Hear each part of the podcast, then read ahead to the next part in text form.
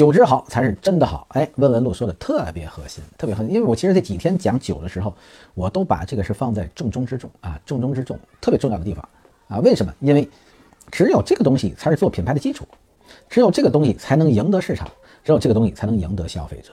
靠讲故事啊，这个编一些瞎话啊，靠这个一些包装啊，靠一些个综合的推手，这个不是的啊，这个不是的。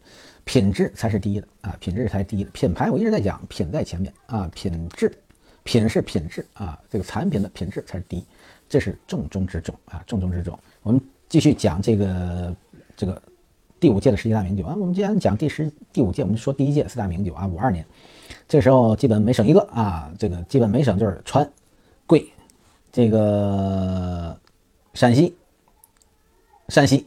啊，陕西、山西、陕西、山西啊，都靠西边，然后牛它来川贵啊，也靠西边，基本一个西俩西北俩西南啊，所以酿酒还是以这个。哎，小明好，小明好，小明好。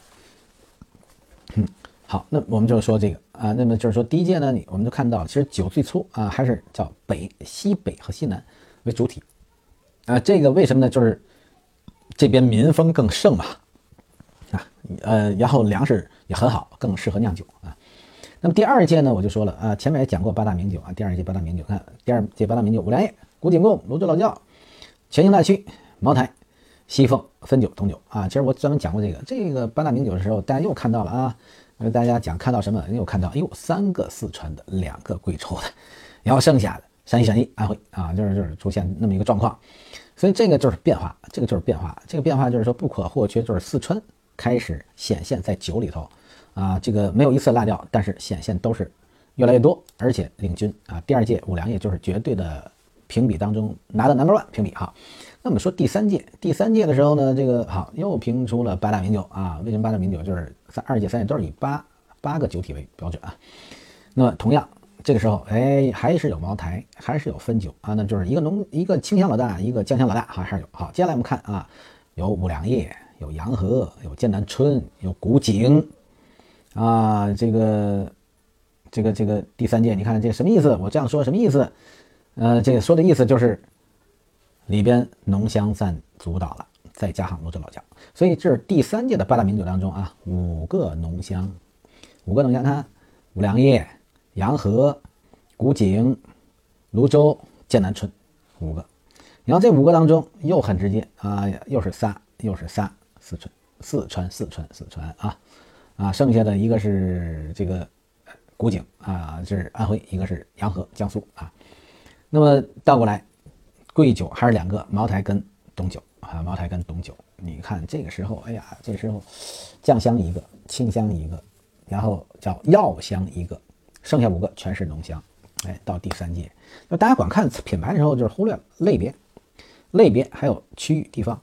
那么好了，到第四届。不行了，第四届就是哎呦多了，第四届十三个，十三个里头呢，你看同样茅台、汾酒、五粮液、洋河、江南春、古井、董酒、西凤，好，泸州老窖都没问题，全兴大曲，啊，双沟大曲，特制黄河老酒，郎酒出现了。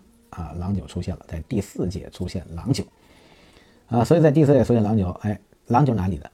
郎酒，郎郎酒四川的嘛，啊，郎酒四川的，哎，又出现四川的了。啊，全兴大区哪里？四川的又出现四川的，你看排到十三的时候，增加的又都是四川。哎，欢迎咖啡，欢迎咖啡，欢迎咖啡。所以这个就是我们看到第四届的时候又有不同变化在哪里？通共十三个名酒，然后结果我们说了四川占了几个？五粮液、剑南春啊、泸州老窖、全兴、郎酒，十三个里占五个。啊，这个十三里三五，还有一个就是占一半了就啊，这就是川酒厉害。这这是其其二是什么？浓香。我们再看浓香啊，浓香是五粮液、洋河、剑南春、古井、泸州、全兴、双沟、黄楼、郎酒。那个时候也是浓香啊，也也有酱香，也是浓香。我们把它算零点五，十三个里头什么意思？八点五浓香。其实这个是在八四年已经开始显现。浓香了啊，开始显现浓香，所以我说九零年开始到二零一零年的三呃二零二零年啊，其实我就说其实有三十年三十年的浓香啊，这个我们不严谨划分年份啊，因为我就一直在强调是一六一七啊，一八这个期间，茅台才超过了五粮液的总体产能销售额啊，产能没有销销，产能期内没有超过，而是销售额销售额超越啊。那么在这个期间来讲，我们会看见了浓香是有绝对优势，而且是从八四年已经很显现了啊，已经八四年就很显现了。但是在这个当中，我们一直看见了，就是会有茅台会有汾酒，就是一个酱香老大，一个清香老大啊，酱香老大，清香老大。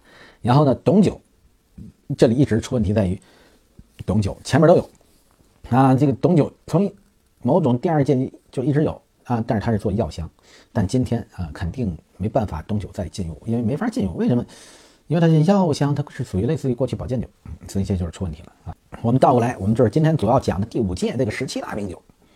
这十一大名酒呢？你看，首先我们说举办地，哎，这个已经不错了，因为第一届、第二届都是在北京举行的，第三届呢开始转了到大连，第四届呢在太原，啊，第四届在太原，为什么呢？因为那个时候汾酒老大，哈哈，没什么如何啊。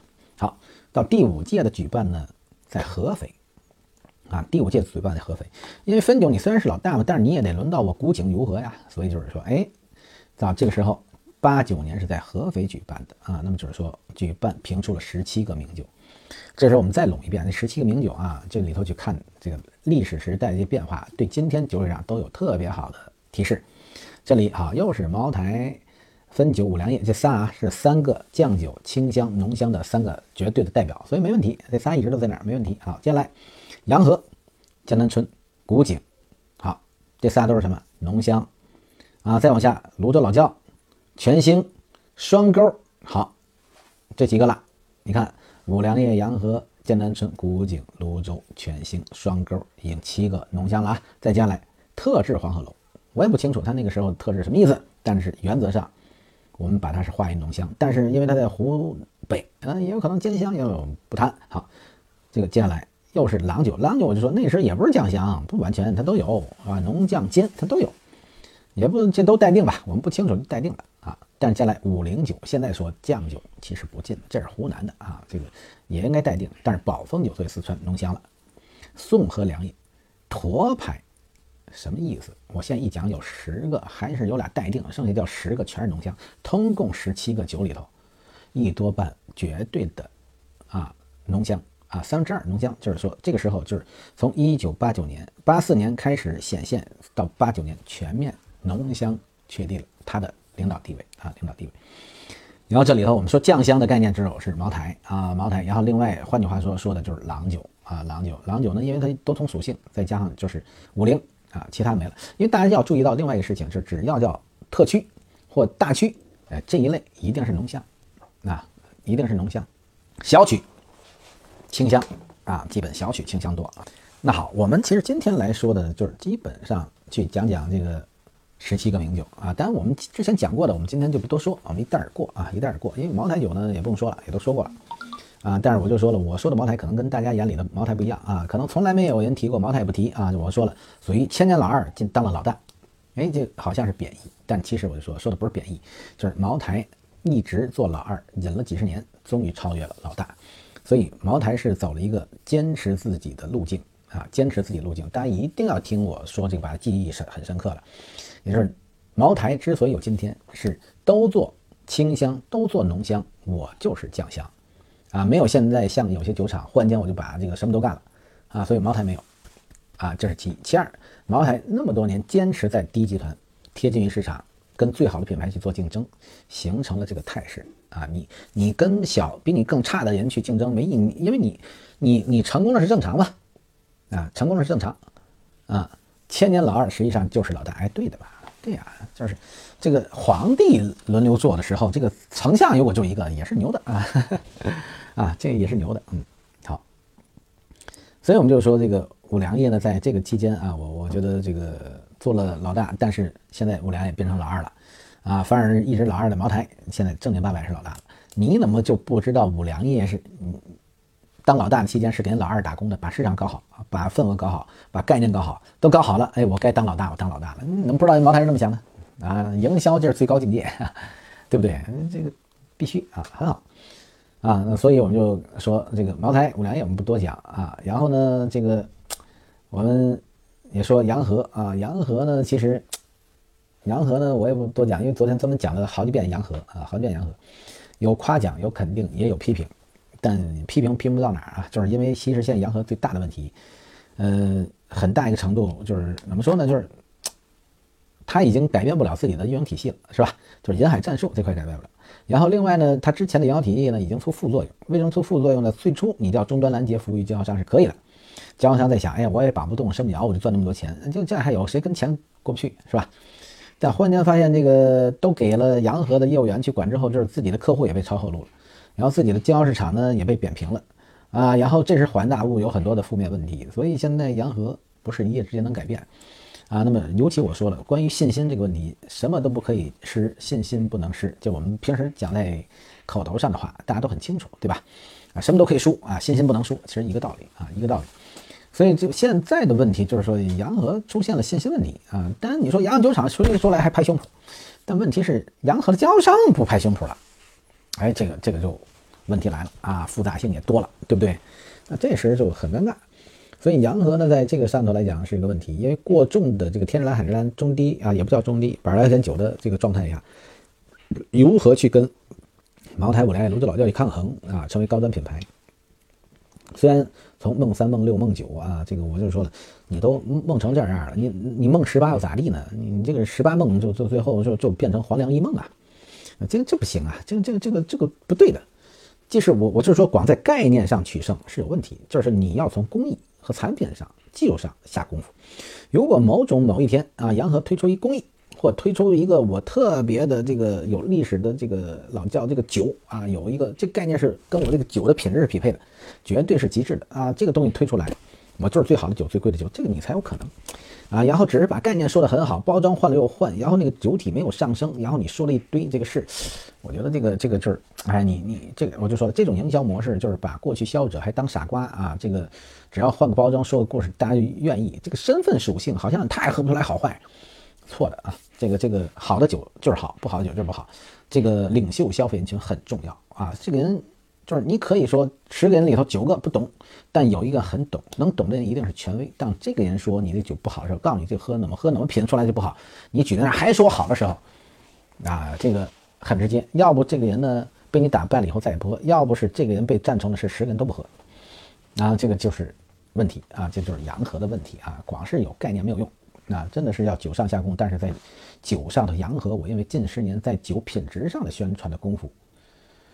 啊，真的不够啊！五粮液呢，当老大的时候啊，叫分段栽酒，对吧？优中选优，提了这概念。现茅台呢，酱香，我酱香怎么好呢？酱香讲了个叫一二九八七，啊，你不管一二九八七有多少，你知道一二九八七吗？有那清楚这个吗？但是一说一二九八有那么多一串数字，代表了那么多的复杂的东西，证明茅台一定好了。它它是潜心理意识是这个啊，这是营销学上的，所以这个就就说明一件事情，这就很好。啊，就是，但是洋河呢，创造了什么呢？洋河一说酒，洋河酒怎么着呢？洋现在一说洋河酒都是问题啊。原先洋河酒用蓝色的瓶，那蓝色瓶里头瓶不对，啊，有化学化学的调配好，最后茅台啊，最后洋河出来灭火这个事儿，贴子是看不见了，贴子看不见不代表老百姓心里没有这事儿啊。变成茶余饭后去讲，茶余饭后讲完，你酒就卖不好了，对吧？被金日元正面在市场硬磕也是因为这个，嗯，好吧，我们就说啊，洋河，那么就是说这个罗老窖。是吧？罗老窖呢？这个，这个我我一直很推崇，对不对？因为罗老窖很多事情啊，罗老窖就是说很推崇，是目前啊，不是过去。过去呢，我呢只能说，哎，不叫推崇，过去只是说，哎，佩服，太接地气了啊！这个用不了这个一个月，或或者是用不了两个月啊，三十天到六十天就能开发一个产品出来。啊，也要价格那么便宜，哎，包装还很不错，啪就巨向市场，而且这个产品一定不是泸州自己做的，而是某一经销商啊，就都定制了，然后就给点钱就定制，三十万五十万就可以定制。哎呀，羡慕死我了，我就，哎呀，搞个三五百万定制都搞不下来啊，这这没办法。所以这里是一个问题啊，你要做一个全国市场，要三五百万，这个都不对，何况人家三五十万就搞了，你这个明显是落差嘛，三十万拿一全国代理权，这明显是，对吧？谁也不知道谁傻啊，反正最后有傻的。就是你觉得骗了对方的，可能恰恰是被设，至少最终叫被老天爷骗了，或叫被市场骗了，好吧？所以泸州老窖呢，就是很现在也没什么可惜啊，因为订单非常快啊，发展也非常好啊，这个整个状态也 OK，是不错的。那那我们就把泸州老窖留这儿，对不对？汾酒嘛，就更不说，我就分分，我就说了，昨天从讲汾酒来，哎，节日快乐啊，傅晨啊，节日快乐。那我讲汾酒很直接一件事，就是汾酒人家能从老大，曾经我牛逼。啪打到泥里，打泥里我就打到泥里，我踏踏实实我就填活泥行吗？但是但凡有一天我再崛起啊，我所以叫胜不骄败不馁，是在分酒上有体现。啊，人我说的话很容易，人生在这话上是。昨天我专门讲，是真不容易。很多人上去就下不来，那些暴发户，啊，镶金牙、戴金嘎子，对不对？然后这个啊不得了，满嘴的就是如何到处拿钱砸人，是不是？像这样的呢，就是已经过去式了啊，这个暴发户也过世了。所以不完全是这样的啊，不完全是这样的，就就就就就靠有钱我就 OK 了。什么意思呢？其实就是上去下不来了啊。这个分酒当过老大上去了，人家下来了，下来也下来了啊。这个当老大时人家没有。乱来啊！但是被地方政府兄弟给抗了啊！其实这个很多时候都这样的啊，就是当爹那一轮都很好啊，最后那个哎儿子都不争气，很简单吧？他爹是呃李李刚是他爹，还是他爹是李刚是吧？其实大家都知道的段子啊，就是就是有些时候叫猪队友，但有些时候就是养了一个这样的儿啊，出了问题，嗯，所以这个就是我们也很现实面临这些事儿啊，这就是过程。好了，那么就是在交接班这个事儿当中，我们说，但是分酒什么？好，从老大啪打到你这里。打你这里人就是人家当老大时没那么这，当这里人家也没那么这，但是今天人家叫再次崛起了，真的是崛起了啊！那个你想啊，上面一路他已经排进前三、前四了啊，就是在浓香、酱香、清香的老大照样排入前五。大家有一问题吗？没问题啊！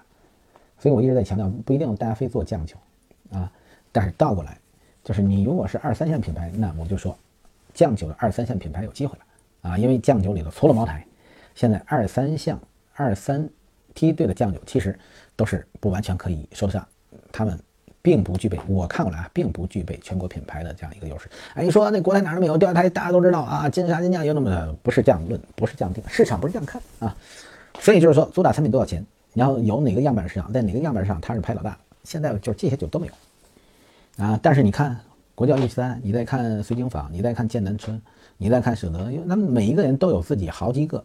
啊，好几个不同市场的绝对值的老大，啊，这个是我们要看的，这是我们要看的啊，所以这个这个就不一样了啊，看问题不一样，不是单一销量，就是销量是衡量的指标之一，但不代表所有啊，不代表所有，这就是大家要努力的事情啊啊，所以这就是说这个事好，我们其实另外我们就说酒鬼啊，酒鬼，我觉得在这个里头一直酒鬼没评上，你讲酒鬼呢，我也奇怪啊，因为呢酒鬼创造了一个奇迹，别人还都没创造，就是九十年代。啊，就是九十年代评比，那我们只能说酒鬼没被参加呗，是不是被潜规则了？不知道。啊，这个没用，讲这话没用，因为酒鬼本身已经换完了几轮东家了啊。我这样说，最早他那轮东家也没意义，因为如果真有的话，还可以多溢价一倍两倍的钱可以，啊，现在也不成立，已经溢价一手了好几次，啊，所以酒鬼这个事儿，哎，我觉得有意思啊，有意思。酒鬼的事儿可以好好聊一聊啊，可以好好，因为因为我其实对酒鬼特别。推崇啊，也是特别推崇。第一，酒鬼的品牌是吧？酒鬼的品牌很好。我不知道大家研究过没研究过这个酒鬼的瓶型，大家可能都知道，但是现在也不提啊。都知道这马奶瓶儿，黄光这个叫黄这个黄永玉老先生，黄永玉老先生设计的啊，我们中国顶尖的这个大家的画家。那么麻袋皮儿就是他画的，也是他设计的。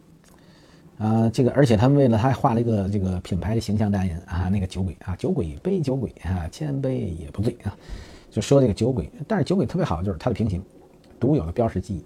然后我不知道大家研究没研究啊，有几个东西啊，看酒鬼麻袋皮儿是一个，好，酒鬼八就像我们贴福字一样，贴了个红纸，跟福字红纸一样的，然后提名酒鬼。大家觉得这背后有啥意思吗？有人想过吗？啊，在中国写个福字很简单，叫福到。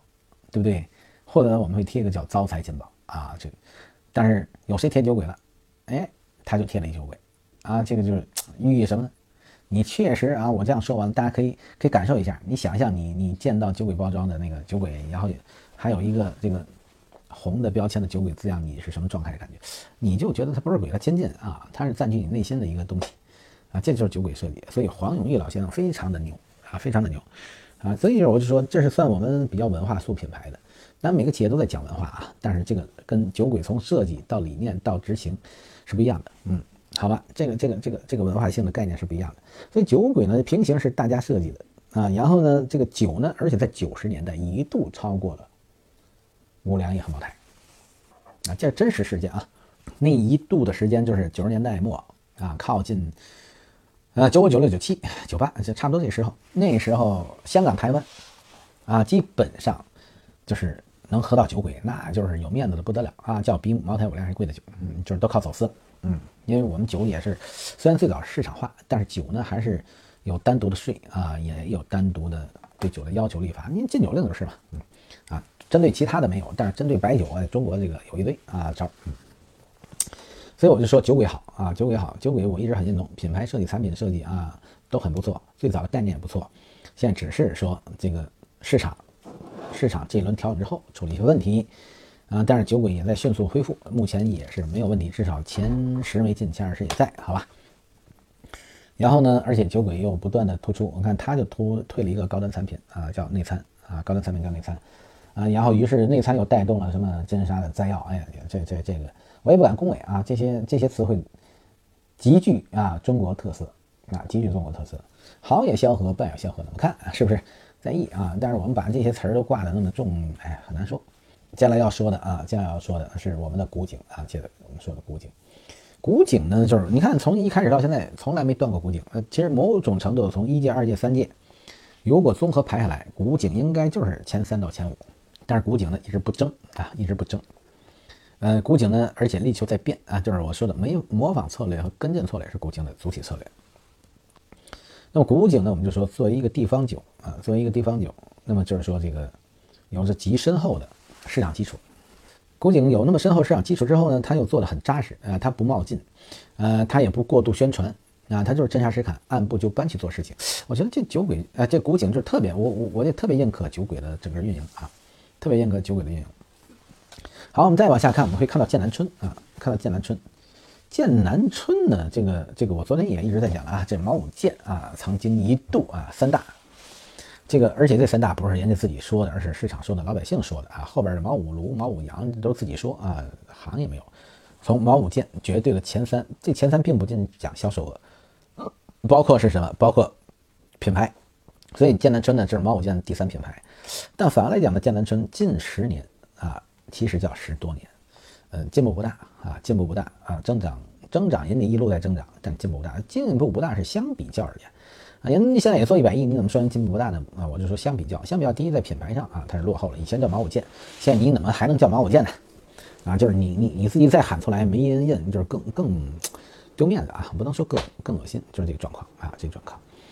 那么就是说剑南春的未来啊，它的突破在哪里？未来发展在哪里？未来会不会怎么着啊？我们。一直在强调一个叫事在人为啊，再好东西也是要人操作的，所以我们就在说剑南春的状况啊，剑南状况后边变数很大，大家可以有期待，可以有期待。嗯，但另外一款呢，我一直其实没好好讲过，一直都没好好讲过。那么今天呢，哎不行，我们拿点时间讲讲这个啊，讲讲这个。嗯，谁呢？舍得，舍得酒大家都知道吧？嗯，很简单嘛，舍得肯定大家都知道了，对不对？舍得呢，大家之所以这个对它知知名度没有问题，而且美誉度美誉度它有点偏差，这个偏差不是真的偏差。一说这个舍得不好也不是，它的偏差在哪里？就是说我们说知名度大家都知道舍得啊，偏差偏差在哪里呢？偏差第一就是品牌大于产品了，也就是说一说舍得两个字，哎呦大家都能讲点文化啊，讲点概念，这名字好，这样好，那么着，最后问题是名字很好，酒好不好？酒到底好不好？酒比剑南春。酒比随经法，就它跟前能比的，上下能比的，怎么样？然后酒体能不能跟五粮液比拼呢？哎，搞搞不清楚，所以这个是它的问题，就是品牌的过度宣传大于了产品本身，这我说的舍得一直存在的问题啊，存在问题啊。那么这个是是我们觉得舍得啊，啊舍得很很很尴尬的很尴尬的一个状态啊。然后另外就是舍得呢，它它它舍得它不断变化嘛。舍得不变变化是什么呢？就是最近的发展史啊，最近的发展，这个是我们现在看到的舍得啊，舍得的问题，舍得的问题。从舍得的自身呢讲呢，他他他把舍得的讲法呢，但个人痕迹很深啊，个人痕迹很深。就是首先舍得呢一直在讲李家顺啊，李家顺。首先他第一阶段啊，他一般把舍得的字分了三阶段啊，第一阶段李家顺。基本掌管了这个托牌啊，其实舍得的舍得的核心啊是托牌，这大家清楚。之前专门给大家讲过啊，这个这个由于毛毛五剑、茅台、五粮液、江南春的快速发展，造成了二第二集团军的所有的品牌啊，这个跟不上，跟不上之后干嘛？从树品牌，泸州老窖树了国窖，全兴树了这个随经坊啊，托牌树了舍得啊，这个等等啊，其实很多企业后边也都跟着效仿，我们只是讲这个相对大家清楚一点的，当然也有很多酒企没有没有完全啊，像西凤和古井没有完全，呃，所以这我们就这个说到了，其实包括斯特在江西啊，这个也是这个其实也做了啊，因为他做了这个斯特没有完全拉他拉了东方神韵啊，就是我也不知道为什么都用东方这个词，其实五粮液有个东方的品牌，然后。呃，江南春啊，原先计划也是天二城和东方去拉最高端的这样一个概念啊。我们还是回到舍得吧，去讲舍得啊。舍得呢，就是发展四个历程，就是李嘉顺一直是执掌，然后一直到二零一六一六年啊，这个就是离开是吧？二零一一六年离开，然后天阳呢，新呢禁用，天阳新一六年禁用呢这个天阳的董事长刘丽啊，总裁李强啊，基本上这个来来来折腾，到二零二零年的这个八月前酒酒鬼。酒副总啊，王维龙任这个舍得酒业营销总经理至今，呃，这个这个这个，当然这个文章也是比较早的文章啊，但这个文章也比较早，这个这个应该二二零二零吧，现在因为已经是被现在又被收掉了啊，现在被这个就是上海的复兴集团又收掉了，所以这是舍得，他他就已经经历了这三轮变化。其实当时我在嗯一，哎，还真是一六一七这个阶段的变化当中啊，这个。有人也找过我，希望我去舍得看看啊，但是我没去，那个这个也有方方面面吧，但是我没有瞧不起的意思啊，只是只是不得空不得时间，所以它一直在变化啊，一直在变化，所以这个这个这个就是出了问题啊。二零二零天阳天阳基本出局啊，普吉州普吉州普吉州出任总裁，普作为舍得啊，对舍得的，那么就是说这个酒厂成长中坚力量应该是不会变的。啊，但是这个复兴要做将来的，其其实这个替舍得入色更有利的营销总裁，其实这这已经是做概念了啊。禁用资本进酒水市场一直不是我特别看好，那我也是讲这些事情，所以就是舍得，那么也是有这样一个事儿啊，舍得也有这样一个事儿。那么舍得这三阶段看过来呢，嗯，其实我就说更麻烦，因为其实他们都没找到舍得为什为什么没发展的核心问题，但但是大家都想到销售了吧，销售一定是主体啊，但是就这些年我们看舍得就是说品牌大于产品的本质宣传。啊，那么所以这个因为品牌大家都能接受，所以就迷失方向啊，没找到它重点核心问题。我讲了 N 多遍和无数遍这样的事情，但是这讲的是我讲啊，人家爱听不爱听是人家的啊，并不代表人家如何，人家觉得我们现在还不错了，人家销售也好使实际啊，最近增长也不错啊，尤其复兴操作那就更厉害了啊，所以这这这这这太厉害了啊，那这个资本我们都讲不清楚啊，我们只能讲市场、产品、品牌，最多我讲讲消费者的感受啊，因为我也是消费者，好吧？好了，那么就是说现在来讲，我们就是讲这几个。酒的发展之后，我我其实董酒，我之前也讲过几遍，董酒也讲过几遍。董酒呢，你看一二三四五，它都有，都有之后呢，但是到目前的董酒啊，目前的董酒，去年的销售我还真不太知道和熟悉，没有严特别严谨的一个东西啊。但是呢，董酒是这样的，董酒这个我我估计到的，包括他们销他们销他们业务人员跟我接触过啊，那大致应该在四个亿左右。啊，已经调整完了。现在目前的董酒的这个也属于个人企业，然后老板是福建啊，操盘手是操盘手是江苏，原先我特别好的一个兄弟啊，可能是啊，我我还没完全确认啊，但是以前双沟的销售副总啊，也是我特别好的一个兄弟。嗯，这个确定不确定？我因为我我还没去董酒酒厂，所以就不清楚啊，不清楚。呃，这个这个这个回头再说。但是我们还是说品牌嘛，我们不管它是谁操盘嘛，是吧？这个。这个现在董酒的状况，我就说很可惜有发展，但是董酒其实最核心阻碍它发展的还是还是怎么说呢？还是还是行业政策和行业标准啊，因为因为它属于药酒，它就它就很难确定这个啊，很难确定确定它的这个突破点啊，这个这个现在就是它最大的一个事情啊，这个最大的一个事情，所以我们现在就是特别尴尬啊，特别尴尬。所以特别尴尬的董酒，但是我觉得特别特别有机会，就是看董酒能不能沉住啊！董酒特别的能不能沉下来来做这个事情。如果真正董酒沉下来，那我就觉得董酒未来是前途不可限量啊，前途不可限量啊！所以这个董酒的发展一直都不是问题啊，一直都不是问题。其实它进入市场化之后呢，就是就是随着这个国家的这个体系的完善，所以就出现了很多状况啊，它它受这个影响，受这个影响。所以这个包括中国白酒黄金十年啊，其实也是它。没有完全跟上发展啊，比较没没没有没有抓住这个事情，就就出了像问题，啊，出了这些问题，所以这个现在目前的董酒的状况就就就很让人这个怎么说呢？知名度都有，美誉度也有，但是其实真正这个已经二十年没有人喝过董酒了。我不知道大家怎么看啊？二十年没有喝过董酒了，我不知道现在这个在这个粉丝群里有谁喝过董酒啊？反正至少我说实话啊，我喝了人家送我的，已经是不是董酒我都不知道啊，叫百草香啊，叫百草香啊，新兴出来的啊，换了个名字，因为不能说药酒嘛，就改成了这个啊百草香啊。但是纯正的董酒，我不知道现在啊，不管是纯正不纯正吧，就是董酒这二十多年，我不知道有谁喝过啊，有谁喝过，所以这就是问题啊，这个这个。啊，这个很难的，很难，很难，很难。所以这个，你看，他二零一四年啊，那他现在基本上大家找到的东酒都是产品和品牌宣传，但是它资本的结构调整，现在已经不那么提了啊，已经不那么提了，它回避掉了，回避掉了。现在其实我们就是说，真正的这个董酒，已经，我刚说的是福建的，福建被福建的企业收购掉了。所以现在目前如果这样看的话，我们就是董酒未来发展啊，就是需要有一个全新的、更加接地气的，而且把它的故事讲好、历程讲好。关键是产品品质的，不是说它品质不好，关键是在产品品质上重新调整下功夫。怎么样行业啊能接受？怎么样消费者能接受这种药酒的东西啊？其实很多人看我们消费者都知道八大名酒，我们还都不认为它是药酒，但是大家都知道它还注册了一个叫国蜜品牌啊。为什么叫国蜜呢？就是因为这个董酒是有配方的。这个配方是国家的这个秘密的之一啊，这个秘密就是这药方是国宝级的秘密，不能对外公开。哎，那你不就更符合药酒？所以这个宣传上就差差了啊，就就那么一过程，嗯，就那么一过程。好吧，这个这个就是董酒啊，这就是董酒。然后我们再说，现在其实讲西凤吧，啊，西凤我觉得，呃，西凤这个事儿也也很也很直接啊。西凤呢，这个作为这个我们不去讲啊，陕西酒，西凤一直都存在，对吧？西凤一直都存在，那么就是说这个西凤的核心啊，西凤西凤的核心在于就是说现在也存在就是上游就是上层建筑变化不清楚，就不稳定，所以这里头现在就是都是未来他们形成的，但是他们之前的发展状况，呃，这个也也是怎么说呢？之前是不错的，虽然没有说这个特别的像五粮液、茅台他们这样的快速发展啊，如何如何的发展，但是呢。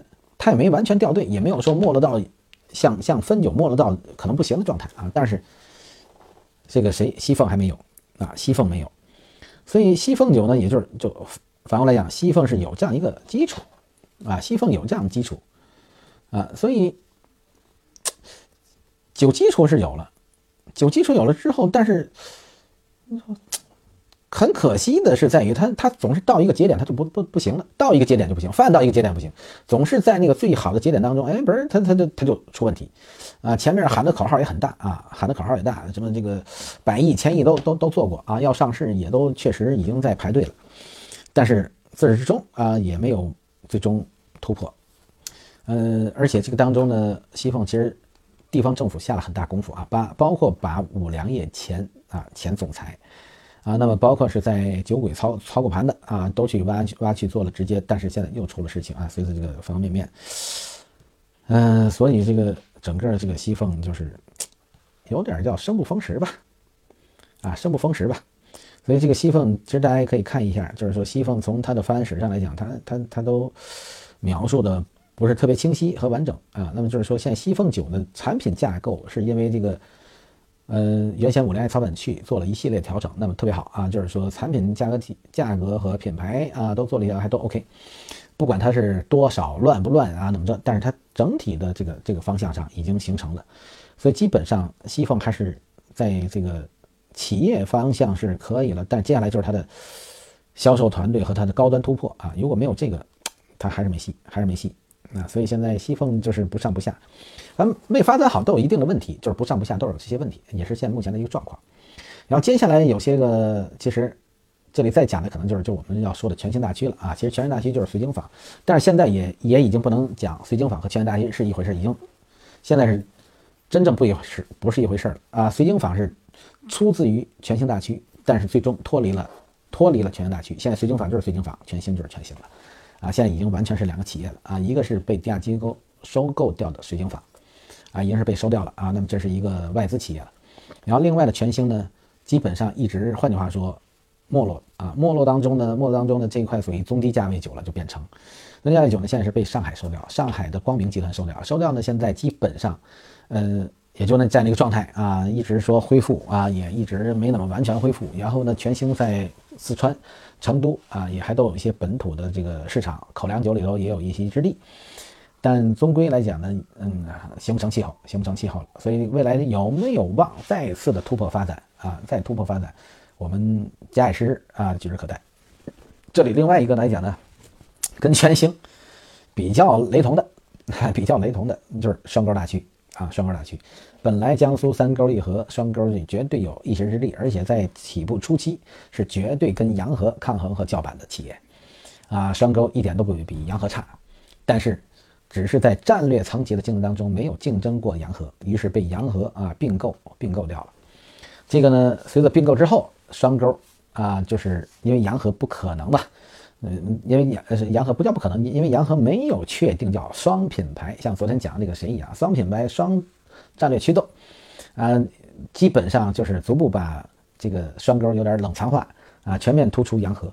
所以呢，双沟基本上当然也没有生硬的灭掉啊。双沟当时也有点卖，但不为主，啊，现在其实现在双沟卖最好的应该是双沟的这个定制酒的经销商啊，出了一个另外一个叫牡丹系列啊，那是我们一个江苏淮安特别好的一个一个操盘手啊，这个也是酒商啊，这个做的，那么就是说反而还能做做做点销售啊。同样的双沟，现在其实大家已经很少听到双沟，也很少听到双沟的。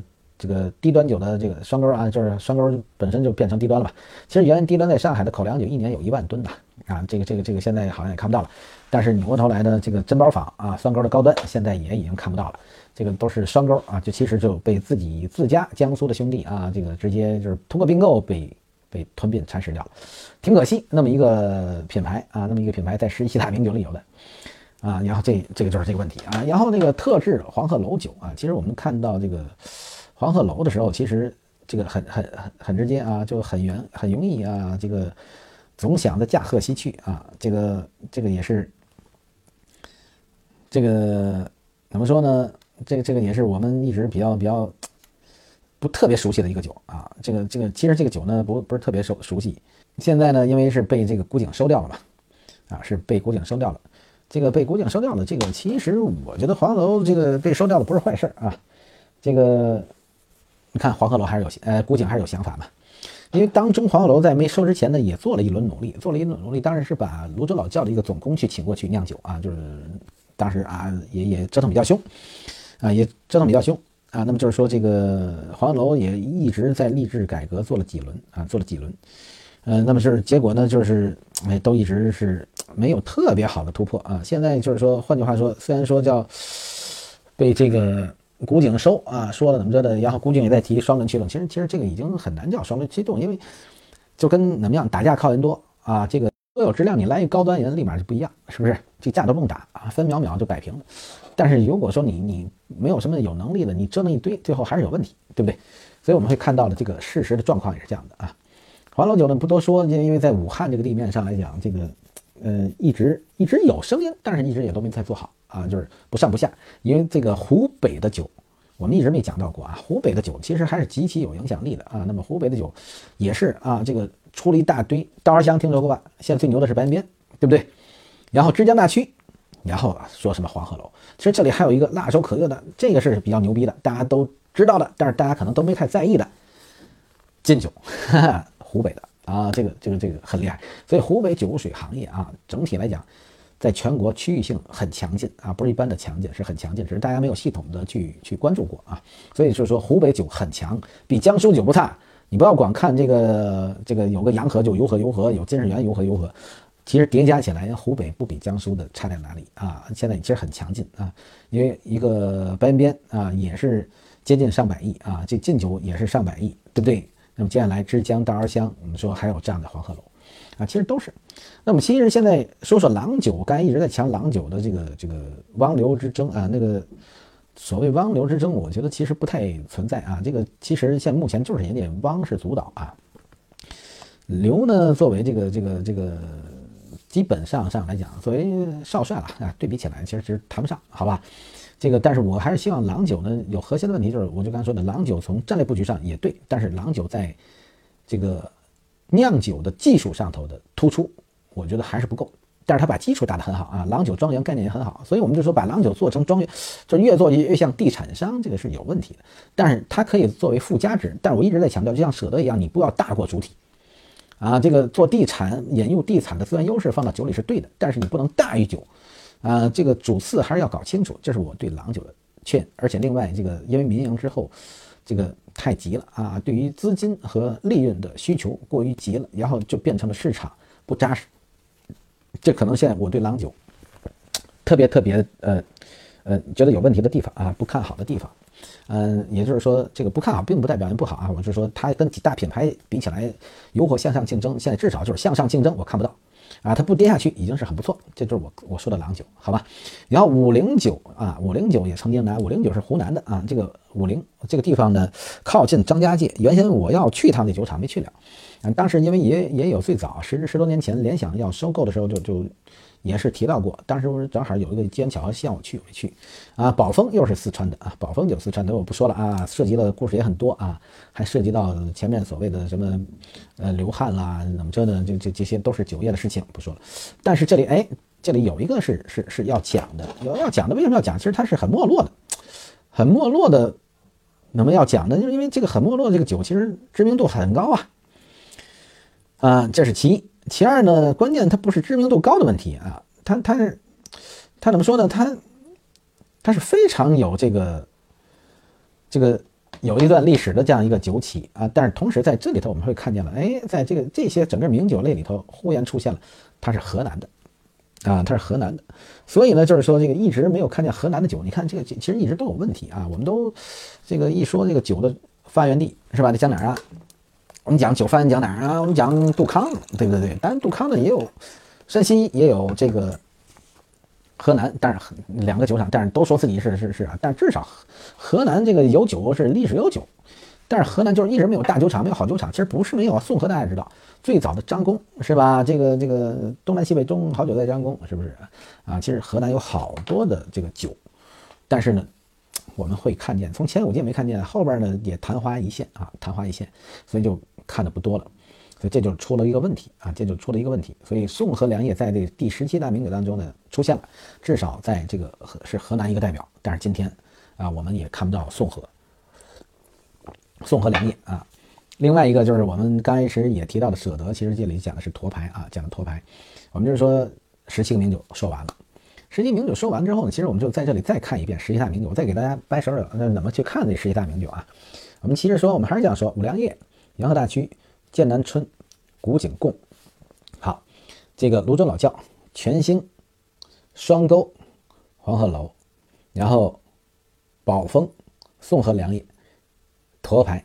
啊，其实这里还有两个，我我我们不把它这个中性不说了啊，这个因为郎酒也有酱也有浓，我们不说啊，那个是原则就是浓香多，我们不说。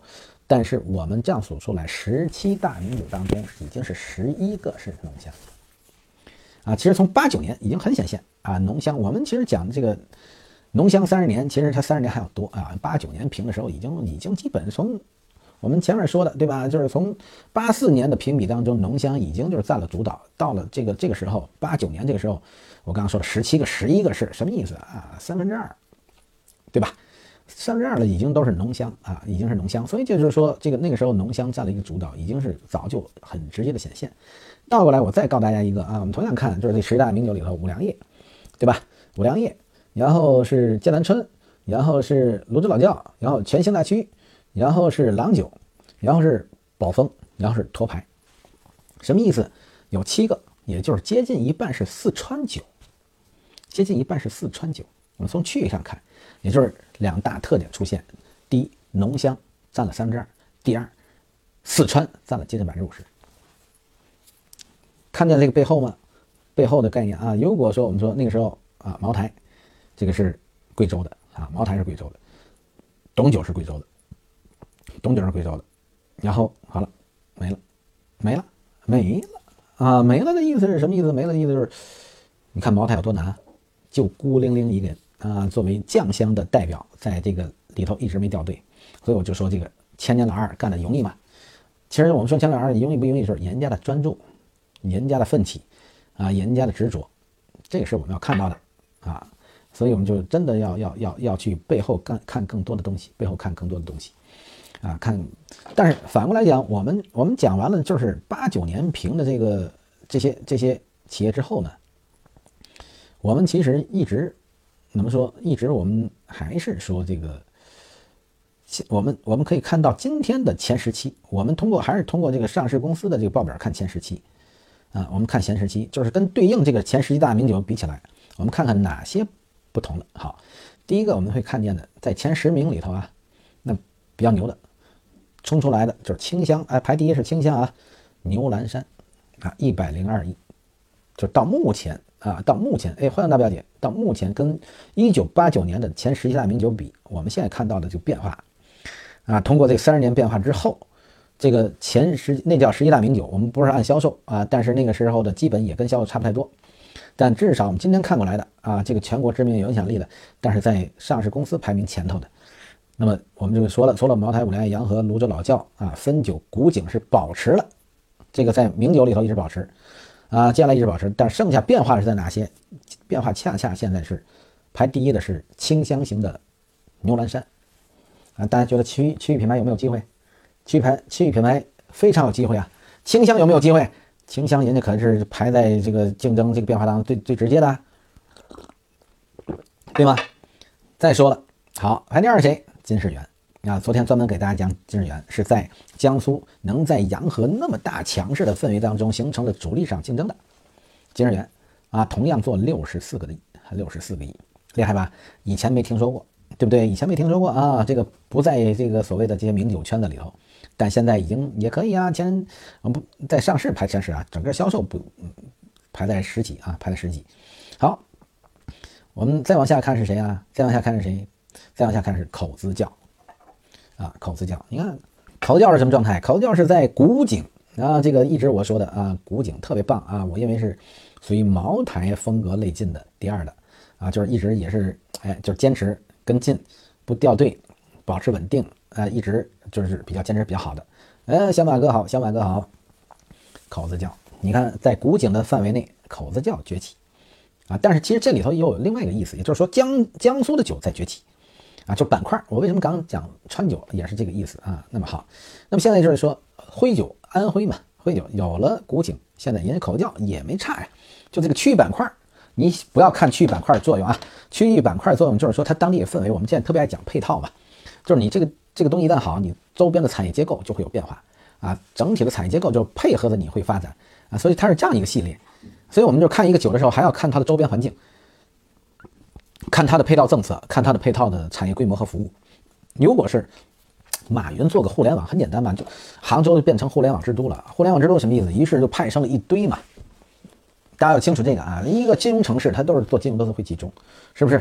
啊，一个做什么样的产业？你看腾讯在那边就是腾讯的一一番天下，就是深圳就是一个创新啊，所有的创新在深圳。上海经济中心就是所有经济在上海，对吧？北京政治中心在就基本是靠那个啊大的资源体系，对不对？啊，那么这这个这个是有道理的啊，所以我就是跟大家说，你看江苏出了这个洋河，嘣，人甄士元站出来。好，这个安徽有古井，啪，口子窖出来。我们还不要说四川啊，四川就更多了。今天的酱酒也一样，今天酱酒好了。茅台好了，现在现在最近酱酒嘣嘣嘣嘣嘣，就是一堆的酱酒企业品牌出来，对不对？这是有道理，这一定是有道理啊。所以所以这个也是对的，但是不要跟风啊。就是人家出来，并不是说我一直在强调一个，现在就是说酱酒产业出现最大的问题是出来那一堆嘣嘣嘣嘣的酱酒，未来能不能形成品牌啊？很难。为什么？因为你没特点。你看看人家，对不对？洋河是洋河，金日元是金日元。好，这个古井是古井，口窖是口窖，对不对？然后最直接的四川的川酒。这些四川的浓香品牌都不一样，虽然它都是浓香，但风格都不一样。然后企业文化、品牌塑造、理念，都都有自己独有。但是酱酒现在没，酱酒现在没。虽然茅台出来出来，在这个地方出来更多酱酒是对的，就是首先要出现像四川一样出现很多的酱酒啊，是对的。但是这个对在于，这个对在于是你一定要做品牌，而且一定要有自己的产品优势，也要有品牌优势，也要有自己的核心企业文化。也要有团队有品牌，这个这个是后天的，就靠自己了。前面给了你机会，但是你说躺赢是不可能的啊！我给无数的人讲了无数遍，重复了无数次的酱酒问题啊！不要因为酱酒的春天来了，酱酒真的是来了，也不要因为酱酒这个不行了，不是，那是上半场刚结束，下半场其实酱酒再重复一遍，酱酒真正刚开始。但是是品牌啊。但是这什么什么品牌？不是现在卖多少销售，有多少知名度，是真正的在几大方面啊，从产品、品牌、营销模式、团队建设、企业文化都要有自己核心的一整套东西，你才可以，你才可以啊。所以现在就是我们一直在强调这个事儿啊，一直在强调的是，我也不知道听明白还是没听明白，是吧？但是我一直在强调啊，我希望就是说两件事，希望那些酒企去做那个方向，同时希望我们一大堆的经销商啊，不要再这个被雷炸了，不要再到掉到坑里。好，欢迎十九洞啊，所以这个才是啊，哎呦口怕，欢迎欢迎，好，成为我们那个新的粉丝，谢谢。好，啊，这个这个这个是我们知道的事情啊。口教完了，我们就说舍得啊，舍得舍得呢。虽然我刚说的一系列问题，但是至少人家没掉队，对吧？上人这里头舍得差不多啊，还是有这个。去年五十亿的销售，然后同样没有掉队的是水晶坊，去年也是近五十亿的销售。哎，这里头有一个，呃，是亮点了，有一个又一个亮点出来了，又一个亮点出来。这个亮点出来是什么？这个亮点出来，我觉得有意思。为什么有意思呢？就是证明未来的趋势还有很大啊，叫赢价供酒啊，赢价供酒，赢价供酒呢，这个很直接啊，赢价供酒能在这里头杀出了杀出来，我还是觉得。这个可以了，因为这是我们说的。你想，人家是第三支安徽的安徽的酒，当然我们知道还有宣城的宣酒啊，就是其实地方酒很多，但是你能把销售做起来啊，在全国排名排得进，这是厉害的吧？也近五十个亿，我没想到，你看，这是我没想到的事情。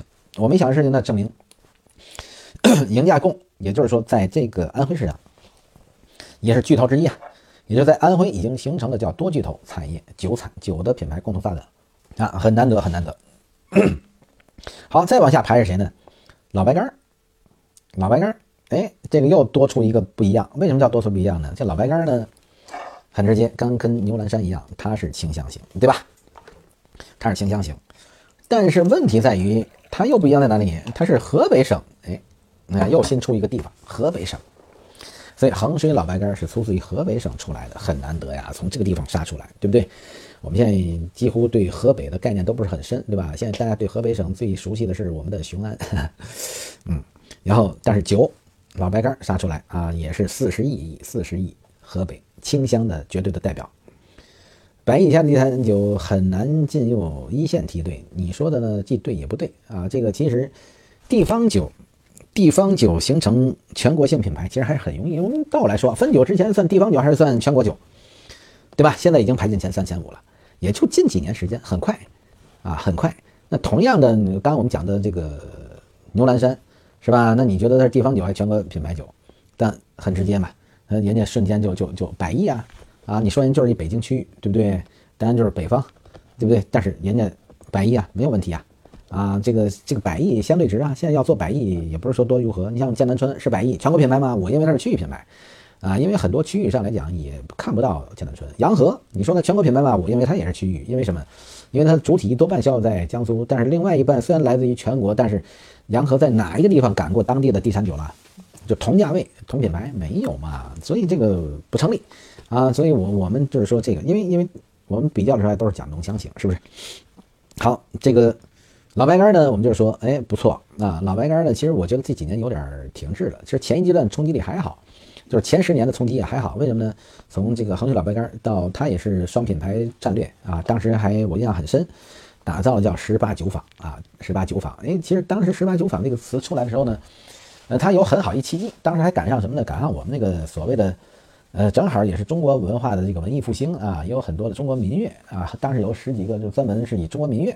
啊，这个表现形式，哎，他当时那个十八酒坊跟那个搭配起来做的还是不错的，啊，我就觉得这个这个这个还是蛮有机会的。哎，塞拉黑欧欢迎欢迎欢迎，布丁的妈妈欢迎欢迎，啊，学书记欢迎欢迎啊，学书记好。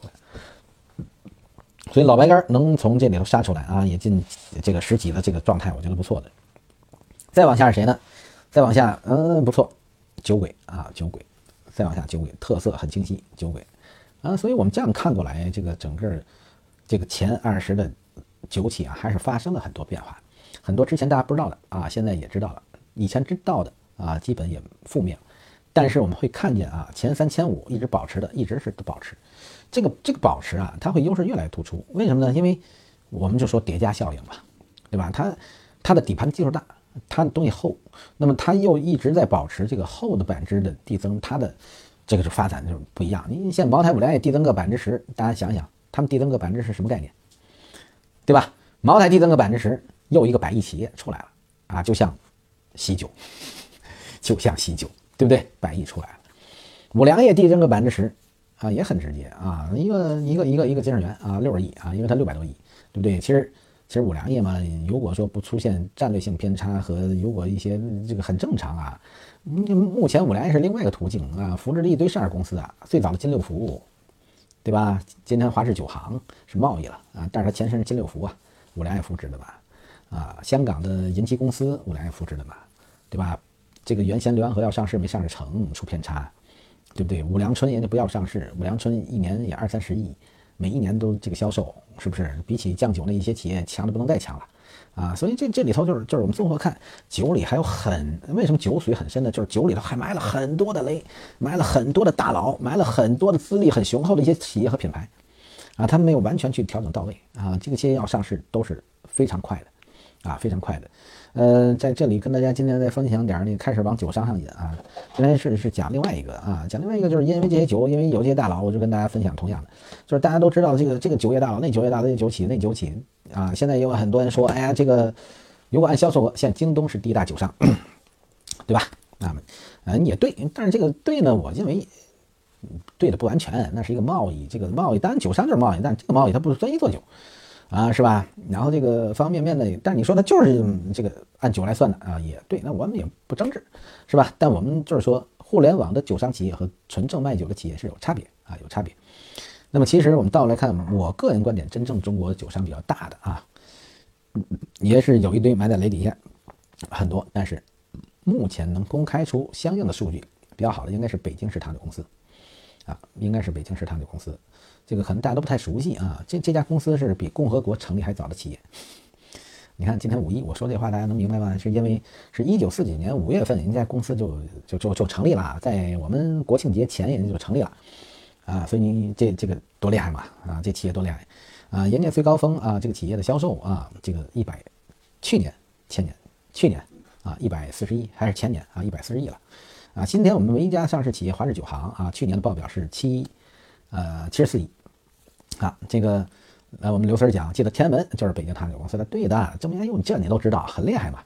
啊，这个天安门呢，不是说这个这个品牌是北京糖酒了，天安门呢是这个北京糖酒公司下属的酒厂，哈，酒厂就是北京一家酒厂，啊，那么这个是北京市糖酒公司的啊，北京糖酒公司。其实北京糖酒公司呢，所以一百四十亿呢，也不完全是酒啊，也有别的啊，因为。呃，这个食品食品类企业啊，也有工厂啊，这个杀猪场也是他们的，海上这个还有条船儿打养鱼打捞的什么也是他们的啊，就是就所所谓这个啊，但是他们酒水纯酒水百亿规模啊，百亿规模啊，很直接，可能因为这些国企不是特别宣传啊，我就告诉你一件事是，很直接，因为北京糖酒本身是茅台的股东之一，那大家就清楚了吧，是吧？啊，所以这个。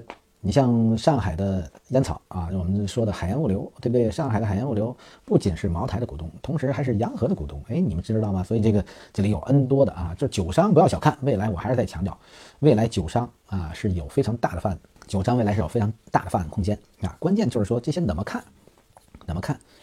所以在我们酒里呢，不要去低估。但是我一直想从今天开始，话题逐步逐步往酒商引，因为讲了那么多天的这个酒企。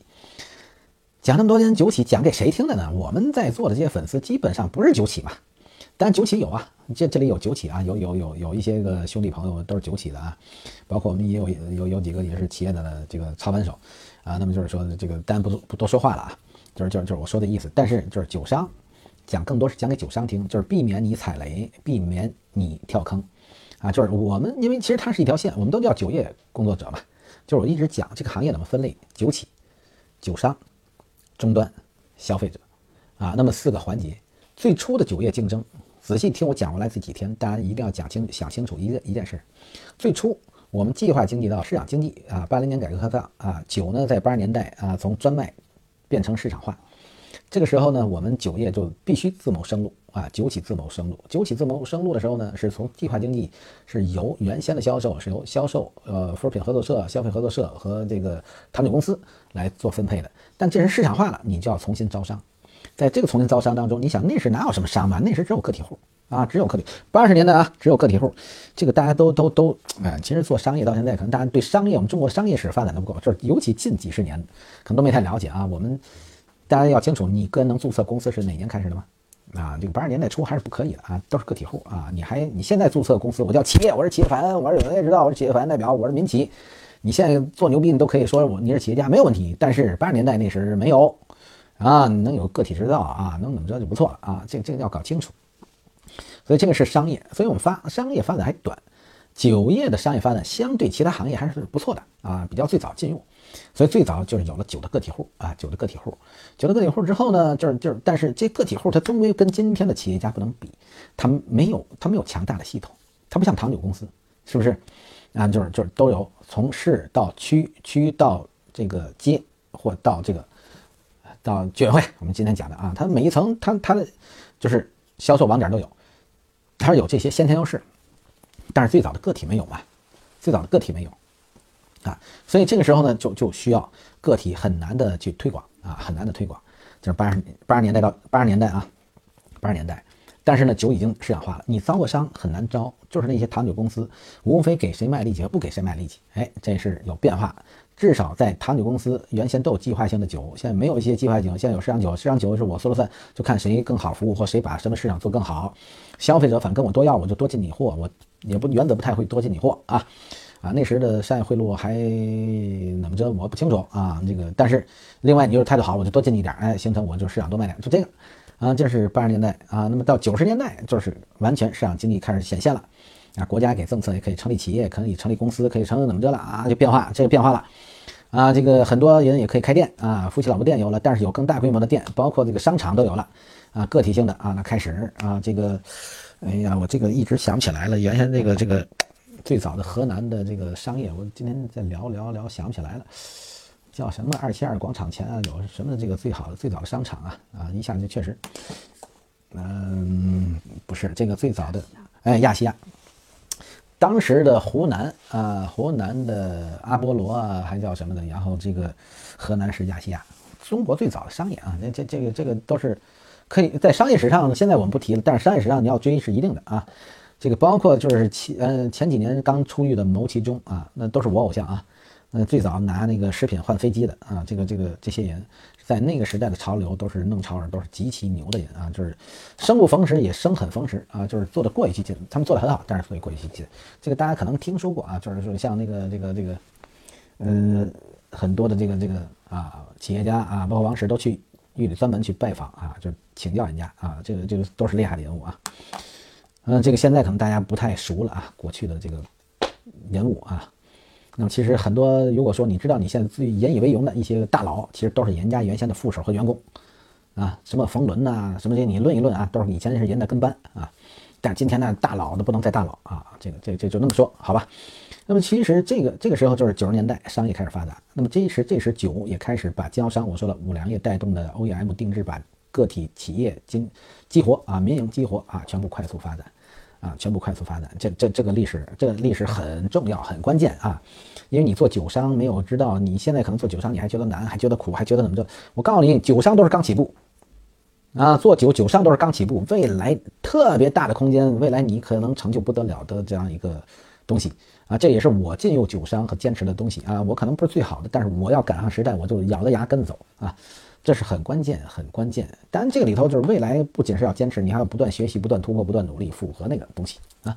也就是换句话说，我讲了那么多的名酒，其实你如果保持第一梯队的那几个名酒啊，始终这样保持做，你未来就是前途不可限量的一家企业啊，不可限量一家企业，这一定是要努力去做的事情，好吗？就是我给大家建议，就是讲了那么多天的这个酒企，其实我还是说，归根结底是讲给酒商听的啊。但是酒商应该怎么去认知？如果你连中国酒商业历史或中国的商业历史，就是近十几十年的发展衍生怎么来，你还都没搞清楚。你天只是站在一个位置去讲自己的这个酒，我赚钱我就干，不赚钱我就不干，对吗？对，这是商业最基本理论，是吧？但对吧？不对，谁告诉你商业一定说今天赚钱就干，今天不赚钱就不干呢？哎，商业换家不赚钱你也干吗？商业赚钱分长期短期啊，啊，分这个先赚钱后赚钱呢？还是做分赚快钱赚慢钱呢？还一分做赚小钱赚大钱呢？前一阶段我专门给大家讲了所有国国际商超，人家是赔钱做生意，就是我十块钱进，我九块九卖，啊，那你结果你你觉得呢？我们中国人其实都学会了电商干什么？电商都这么干的，但真正九块九是谁的？最最后你仔细想想，不是他是你，你没搞明白就是你搞明白了，人家九块九卖，赔了一分钱不赔，是吧？人家通过这个我的量大了，通过折扣，这叫延伸效益或者叫边缘效益，这些利润人家早就收回去了，你还在那儿傻傻的赚那个差价，你如果是这样一个商业思维，你怎么会能把商业做得好呢？是不是这个事儿呢？酒里头已经开始也不是这样玩的了。不是这样玩的，是怎么玩的？第一个来讲，不管说怎么玩，我就告诉你，第一个玩法，大家能不能合作呢？合作整合呀，不是现在至少你看我讲这些东西，我也有过往很不错的这个经历，我这个还可以算，但是我从来都没有说这接下来这个我一个人包打天下，不会，那个年代过去了啊。这个你再是铁能粘几根钉啊，这个就是说未来共享时代是共同合作啊，因为你才只是一部分的局限，像我可能是说我我有酒的优势。啊，前天的沟通一样，就是有几个粉丝在跟我聊，就是金融怎么样怎么样的时候，我真的是其实不拒绝，我我我我愿意合作啊，因为金融是我短板，啊，酒呢可能是我强项，但是酒如果没有金融，你不能快速发展，所以这是大家去做企业快速上市的原因。虽然我是中国纯正的酒商第一家上市企业，但是为什么我自身又退市呢？因为很简单，没融到资啊，那我就觉得这个不对。啊，当然我们退市不是说不上市，我们重新再上市，那我们要重新瞄准更好的一个上市机构，因为其实现在中国真正上市机构华智也是创业板啊，但是现在主板还是没有嘛，啊，主板还是没有，但是呢，已经从我的三板开口的了，有创业板了，那么未来的主板也会嘛，这是大家要共同努力的啊，这个这个谁如果有主板上市计划，跟我说一下，我也愿意参与啊，因为这是我的梦想啊，这是我追求的，是不是？我看好未来酒业的商业板块，酒业的商业板块未来是特别特别特别的有机会。能明白吗？但是你首先明白不明白？你要看，看到之后你要想想之后你要找到专业的机会和点，然后愿意合作，愿意愿意去整合，大家共同去做一些事情。啊，这个我们并不是说这个共同凑在一块儿只是抗风险。其实我个人是比较反对就是抱团取暖的，啊，因为抱团取暖这事儿是这样的啊，一二年到一五年当中，酒业从来不合作的人开始合作了，啊，不合作合作什么意思？就叫抱团取暖。但是我说了抱团取暖啊，你只是这个能昂十天，那个昂一个月，你能昂一。挨一年好，你扛过一年，你不还是死吗？你没有创新，你没有变革，你没有突破，你最终还是要死掉的。但可能你说了这个，我扛到一年的时候，这个结果这冬天只有半年啊，那个我就活下来了。我活下来之后呢，他们都死了，然后这个我呢就日子好过了，地方大了。好，你地方大了，明年没有冬天吗？后边又冬天了，所以还是这个你没有解决冬天的根本问题，那你解决问题没有？是不是？所以就是说，未来的时代是共享的时代，未来的时代是创新的时代。未来的时代，哎，熟能生巧来了，是专业的时代啊，就是熟能生巧啊，欢迎欢迎！未来是这个这个时代，是专业时代，就是你得还是在自己这里头认认真真干，熟能生巧，那么你才能赢得赢得这样的啊更好的机会啊。同样就是说，未来时代是一个品牌时代，未来是一个长线的时代，不是短线。今天我有一把就 low 了，明天我就一暴富了，这个年代也过去了，机会主义也过去了。啊，所以我说的也是说了无数遍啊，说了无数遍。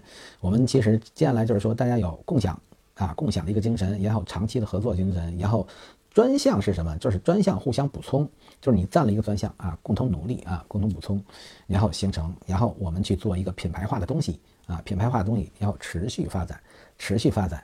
这里头只需要我们做好两个，一个叫沟通机制，然后另外叫利益分配机制。其实有了很好的沟通，有了很好的利益分配，这不是问题，因为这俩就形成了很好的文化。其实未来是这样的，虽然我们现在很多人在讲，哎呦，家族史、个人或怎么着的强调，其实记住了，为什么叫家族啊？家族也分老大、老二、老三，家族不是你一个人就建了一个家族啊，这个要搞清楚啊，这要搞清楚。我们现在看了太多的这些呃过往和案例啊，过往和案例。